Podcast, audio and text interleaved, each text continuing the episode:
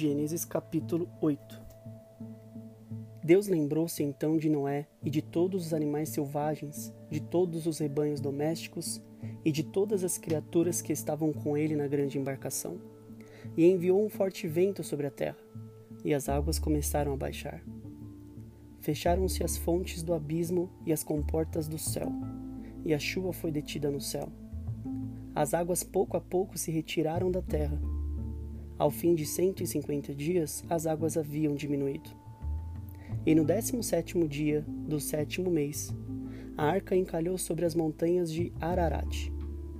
As águas continuaram escoando até o décimo mês, e no primeiro dia do décimo mês, surgiram os topos das montanhas, no fim de quarenta dias, Noé abriu a janela que fizera na arca. esperando que a terra já tivesse a descoberto, Noé soltou um corvo, todavia este ficou voando ao redor. Depois soltou uma pomba, a fim de saber se a água já havia diminuído sobre a superfície da terra. Mas a pomba deu voltas e não encontrou lugar onde pousar os pés.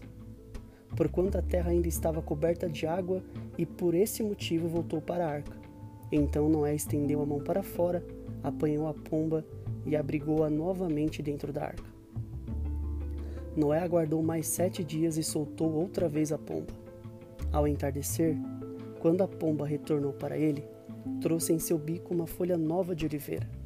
Assim Noé ficou sabendo que as águas tinham escoado da superfície da terra. Ele esperou ainda mais sete dias e novamente soltou a pomba, que não mais voltou para Noé. No primeiro dia do primeiro mês do ano 601 da vida de Noé, secaram-se as águas que inundavam a terra.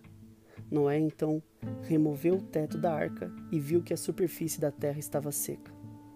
No vigésimo sétimo dia do segundo mês, a terra já estava bem seca.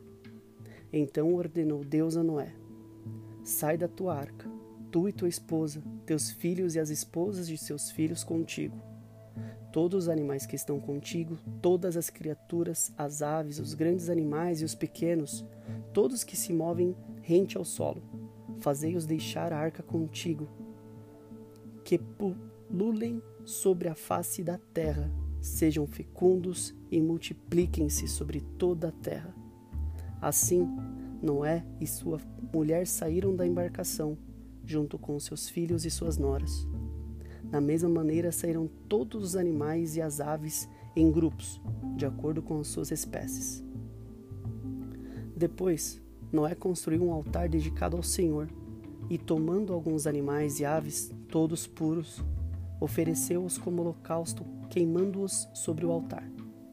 O Senhor sentiu o aroma agradável da adoração e declarou a si mesmo: Jamais amaldiçoarei a terra por causa do homem porquanto seu íntimo é completamente inclinado para o mal desde o nascimento. E nunca mais destruirei todos os seres nos quais há fôlego da vida, como fiz dessa vez. Enquanto durar a terra, semeadura e colheita, frio e calor, verão e inverno, dia e noite, jamais cessarão seus ciclos naturais. Fim do capítulo 8.